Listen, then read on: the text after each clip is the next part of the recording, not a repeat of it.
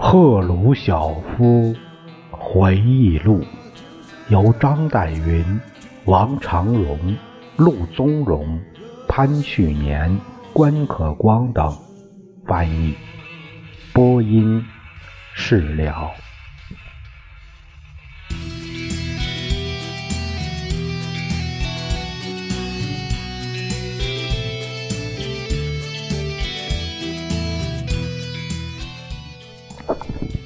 好像每当形势特别严重的时候，马林科夫就要飞到我们这里来。同来的有华西列夫斯基、沃罗诺夫、诺维科夫或总参谋部里别的一些什么代表。这里有一个下边一个注脚叫恩恩这说的是这个沃罗诺夫元帅。他的名字在这里还是初次提的。他是炮兵的首脑，是最有天才、最足智多谋的苏联将军之一。按照赫鲁晓夫这里的说法，好像马林科夫、华西列夫斯基，也就是总参谋长，沃罗诺夫和诺维科夫也空军首脑，同一架飞机来的。事实上，马林科夫曾以斯大林特使的身份在。叶了棉科的指挥部待过很长一段时间，赫鲁晓夫对此非常讨厌。而上面列举的其他一些人则不时来做来做短暂的访问，常常同朱可夫一起来。统帅部绝对有必要确切了解斯大林格勒的情况，怎样才能更好的供应这个城市？守城部队在最低限度增援下能够坚守多久？因为那时朱可夫正在坚定的、极端保密的准备他的巨大的反攻。坦白的讲，我不是非常高兴的看到他们，除非他们能够带给我们一些有形的援助，那就是说。部队增援，空军支持步兵、炮兵部队。当我们已经很忙的时候，他们的出现对我们没有多大的好处。这些显贵人物总是选择最不合适的时刻来，他们在我们的指挥部不是非常受欢迎，那里已经拥挤的几乎不能移动了。我觉得斯大林总是在危机的时刻特别注意我，派马林科夫来监视我。我常会发现华西列夫斯基与马林科夫在一起耳语。马林科夫有责任回莫斯科向斯大林报告为什么战争进行的这样糟。当然，他希望避免自己对事态发展负任何责任。他与华西列夫斯基耳语，就是在准备责备什么人。我知道我是很明显的一个对象。他对军事一无所知，但是搞阴谋却很在行。最后，华西列夫斯基与马林科夫会告诉我，他们接到了回莫斯科的命令。他们走了以后，指挥部里只剩下叶廖棉科和我，还有少数作战参谋人员。于是，就像刚经过一场风暴的森林一样，一种异样的寂静突然笼罩着这个地方。在这次战役期间，有一次，康斯坦丁·西蒙诺夫来到斯大林格勒，他问道：“在前线什么地方可以看到实际战斗？”我告诉了他。但警告他那里非常危险，没有关系。他说着就动身到那儿去了。这个西蒙诺夫是一个有身份的作家，他有很强的号召力。他的一首流传很广的诗就是“等着我，我要回来的”，体现着一种坚韧不拔的意志。他的叙事诗式的小说。受难者与英雄，对大撤退中出现的仓皇、混乱、背叛和英雄主义的事迹做了十分动人的叙述。随着战斗的逐步发展，我们属于斯大林格勒战线的几个军转移到南面攻击曼施坦因部队。罗科索夫斯基与齐斯加科夫的几个军开始包围德军。这里边有提到这，这里提到的就是那次巨大雄伟的战略行动。这一行动的结果是完全消灭了。保卢斯所指挥的第六军，在一九四二年十月末，崔可夫同他的第六十二军仍然坚持苦战于伏尔加河右岸和市内几处只有残垣断壁的孤岛上。但是，朱可夫的部队正在秘密地进入阵地，开始伟大的包围。十一月十九日。沃鲁诺夫在北面开始了这次战争中规模最大的一次大炮轰击，同时三个军到了南面，从那里开始攻击。四天以后，包围了这个城市，但包围圈还不十分坚固，还不能防止敌军有决心的冲进来或冲出去的。突围尝试，一直到十二月初，曼施坦因才决心试图冲破包围圈，解救鲍卢斯。这时候已经太晚了。还有这个 K.K. 罗克索夫斯基元帅，他和 I.M. 契斯季亚科夫将军。罗科索夫斯基是这次包围战的伟大英雄。在一九三七年红军被清洗的时候，他一度处境很危险，差一点送了命。后来得到了很坏的名声，是因为当华沙的波兰人起来反抗德国人时，他撤回了他在维斯丢拉河（现在叫维斯瓦河）那个边上的部队，按兵不动。这也是根据斯大林的命令做的。当波兰人在一九五六年起来反抗俄国人时，他是波兰的国防部长。契斯基亚科夫指挥的第二十一军从克列茨卡亚桥头阵地向前推进。第二十一军后来改称第六近卫军，在库尔斯克作战。我有机会认识了齐斯加科夫的参谋长吕科夫斯基将军，我非常喜欢他，他勤劳又干练。后来他对第六近卫军的优异战绩有很重要的贡献。品科夫斯基仍然健在，我愿他长寿幸福。品科夫斯基这个将军是。奥列格·品科夫斯基的叔祖，奥列格·品科夫斯基是国家安全部的一个上校，他背叛自己的政府，当了西方特务。我们已经开始在科杰尔尼科沃方向向敌人采取攻势。一个指挥部同时指挥两个完全不同战役，这个困难越来越大。前线指挥部必须指挥我们在斯大林格勒包围保罗斯部队的几个军，同时还要指挥我们对罗斯托夫的进攻。因此，参谋本部建议将我们的战线一分为二。把对付保罗斯敌军的部队组成一个顿河战线，把对付曼施坦因敌军的部队另外组成一个西南战线。我不了解这是不是斯大林的主意，或者是统帅部别的什么人的主意。下面有个注脚是战线的命名是很混乱的。战线这个词儿是指若干个军组成的一个方面军，不是指一个固定的地方。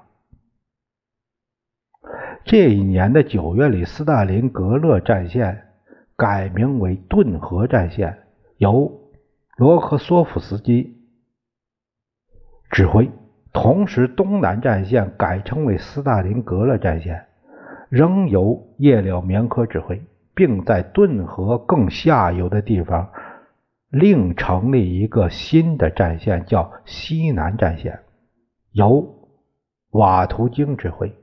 十二月末，统帅部决定，顿河战线同斯大林格勒战线有必要由一个司令指挥，统一指挥。以便在最后的反攻中协调行动，司令部的人决定为罗科索夫斯基，而不是叶廖明科。叶廖棉科要交出原先由他指挥的三个军，包括长期固守在这个残破的城市中的第六十二军。余下的斯大林格勒战线各军现在改名为西南战线，向南攻击罗斯托夫地区的德军。面对着已经呈现的困难，把斯大林格勒战线分成两个是有道理的。但尽管如此，同新成立的顿河战线的部队分离。总是使叶廖棉科和我感到很难过。这些部队已经在历史上留下了他们不朽的名字，像六十二军，他挡住了敌人的主攻，首当其冲的承担了保卢斯的全部打击。还有舒米洛夫指挥的第六十四军以及第五十七军，还有其他的各军。我们同所有这些人已经搞得很亲密，但是我知道，为了更好的战胜敌人，有必要让他们留下来去围歼斯大林格勒的敌军。我们则向南推进。当斯大林打电话给我时，我告诉他我同意划分战线的决定。然后斯大林打电话给叶廖棉科，我不知道他们对话的情况。但是后来我发现叶廖棉科确实是在流泪。安德烈伊凡诺维奇，我说，到底发生了什么事？你难道不明白我们必须划分战线吗？我们的部队已经转向南方，我们现在的任务是在高加索攻击敌人的侧翼。斯大林格勒可以。照顾他自己，剩下的事就是包围敌人、封锁敌人，然后我们的同志就可以静待他们耗尽食物和弹药。赫鲁晓夫同志，你不了解，我是一个文职人员，你不知道我们是怎样奋斗过来的。你忘记了战事开始是怎么样的？那时我们想，我们是完结了。斯大林又怎么样？常常问我们是否可以再守住三天。我们都以为德军将占领斯大林格勒，我们将成为失败的替罪羊。可是现在，我们开始了反攻。也许你没有预见到将要发生什么，但是我看得很清楚：新的顿河战线将要得到斯大林格勒胜利的全部光荣，而我们新的南方战线的部队将被人遗忘。他仍然哭得很伤心。我试图使他安静下来，并说：“自然是一个指挥官或一个士兵的个人满足是重要的，但这不是主要的。主要的是人民的光荣，是人民的胜利与我们事业的胜利。”但是我没法安慰他，我真正为他感到难过。我知道他是怎样奋斗过来的，他竭尽了全部精力与才能，才保证我们的胜利。我在俄国语言中找不到合适的词句来充分表达我对叶廖棉科作为斯大林格勒战线指挥官所做的贡献的钦佩。要说起来，怎么说呢？斯大林格勒战役的残酷，这个反攻，虽然这现在的南方战线这个部队，呃，向南进攻和包围，呃，这真是一将成名万骨枯啊！如果说能这样的一个安排，能给南方现在的南方战线的战士将士们。更多生的希望，其实何尝不是好事呢？他们本来牺牲就更多了。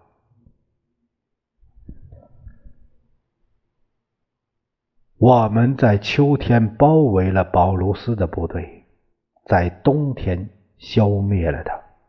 我们在春初进入这个城市时，看到了一幕可怕的景象。当然，在战争中，可怕的事总是难免的。我们的部队正在忙着收集德军的尸体，我们担心，如果让他们留在那里，将会发生很不好的后果。春天已经来临，接着还有一个炎热的夏天。我们知道，除非及时采取措施，他们就要开始腐烂。可能因此引起一场瘟疫，但是这个工作是不容易的。土地仍然冰冻着，挖掘很困难。我们收集了好几千具尸体，把它们堆起来，一层尸体一层枕木，然后点上火。我去看过一次，我没有再回去看第二次。拿破仑或者什么人曾经说过，焚烧敌人尸体的气味很好闻。对我来说，我不同意。那是非常不愉快的一种气味，也是非常不愉快的一个场面。在斯大林格勒的周围，我们发现有不少半裸的德军尸体。他们的裤子或靴子常常不见了，这不是狼干的。我遗憾地说，这是掠夺财物的人干的好事。我想，可能是士兵与一般的平民都参与了这种掠夺。斯大林格勒战役以后，我们向前推进时，我们看到很多。大堆大堆被枪杀了的德军尸体，我曾就此问过沃尔斯基将军：这些人是不是被处决的？这个沃尔斯基将军指挥的是第四机械化师机械化军团。不，他们是在战争中被打死的。对。当部队在前进时，敌人常常遭受巨大的损失。但是我不排除我们的人违反不杀俘虏的严格命令的可能性。除了道德方面的考虑外，我们还不愿为敌人提供宣传的口实，说前进中的苏联部队枪毙俘虏。但是，一些我们的人可能出于对敌德军的仇恨，枪杀俘虏的法西斯士兵，作为对德军在苏联占领区暴行的报复，但也是完全可以理解的。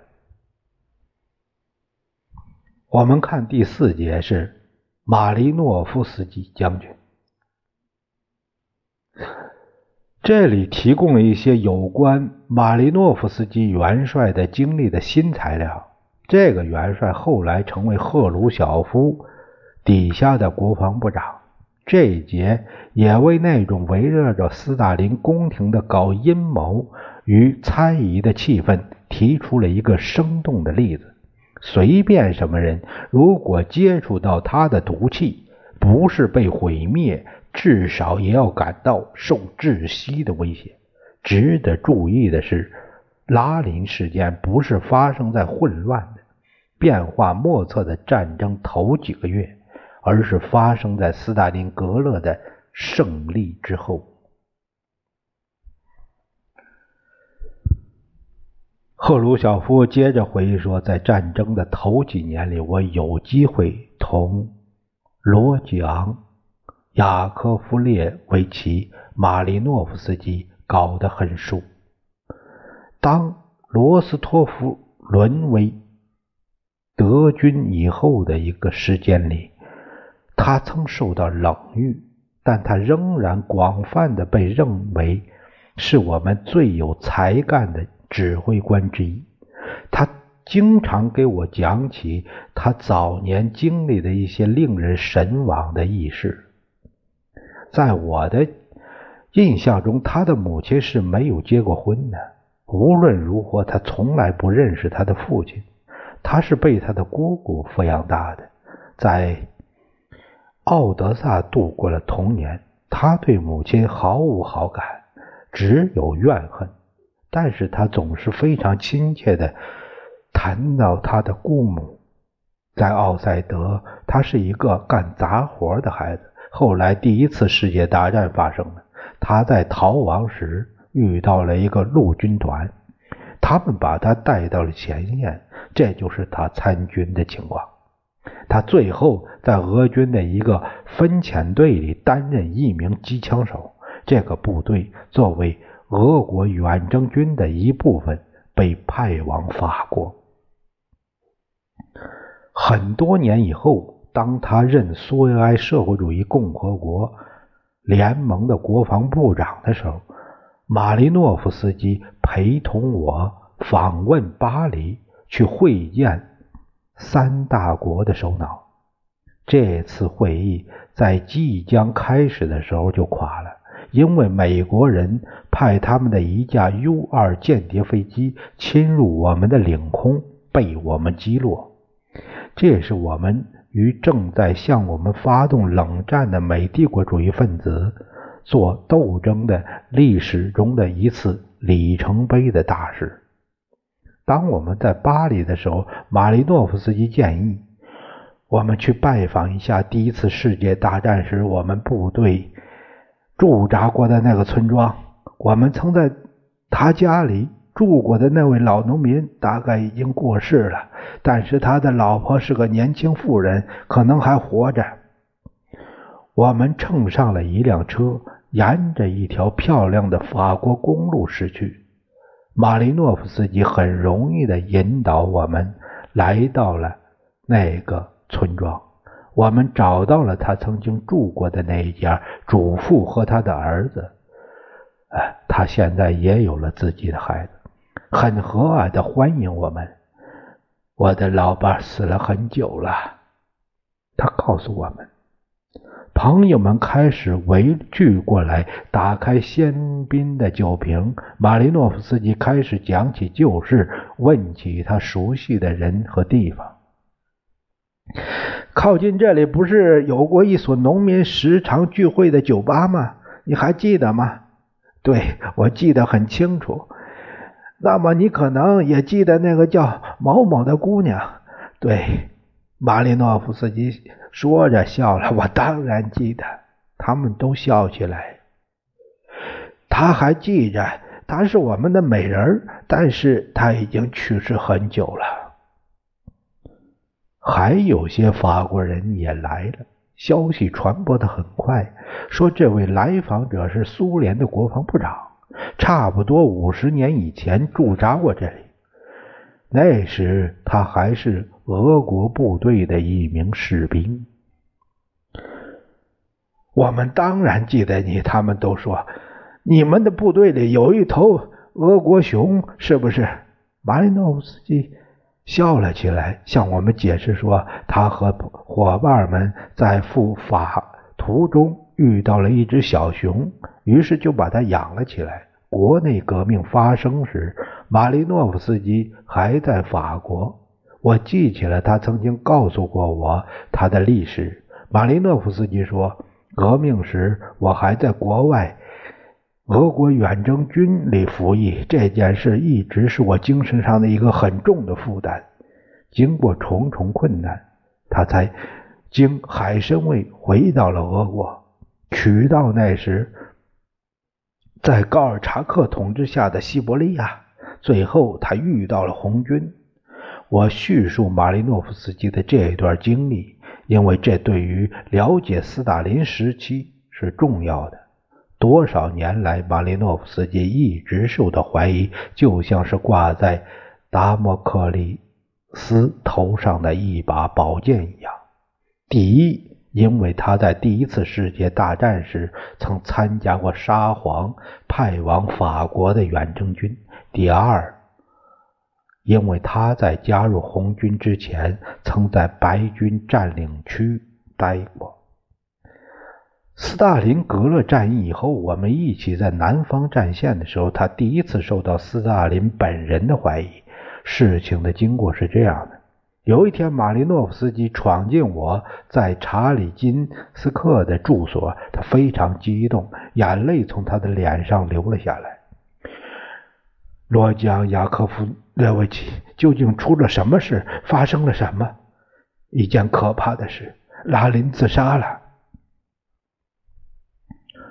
拉林是第二禁卫军的军事委员会委员，他是一个真正的军人，也是一位优秀的将军。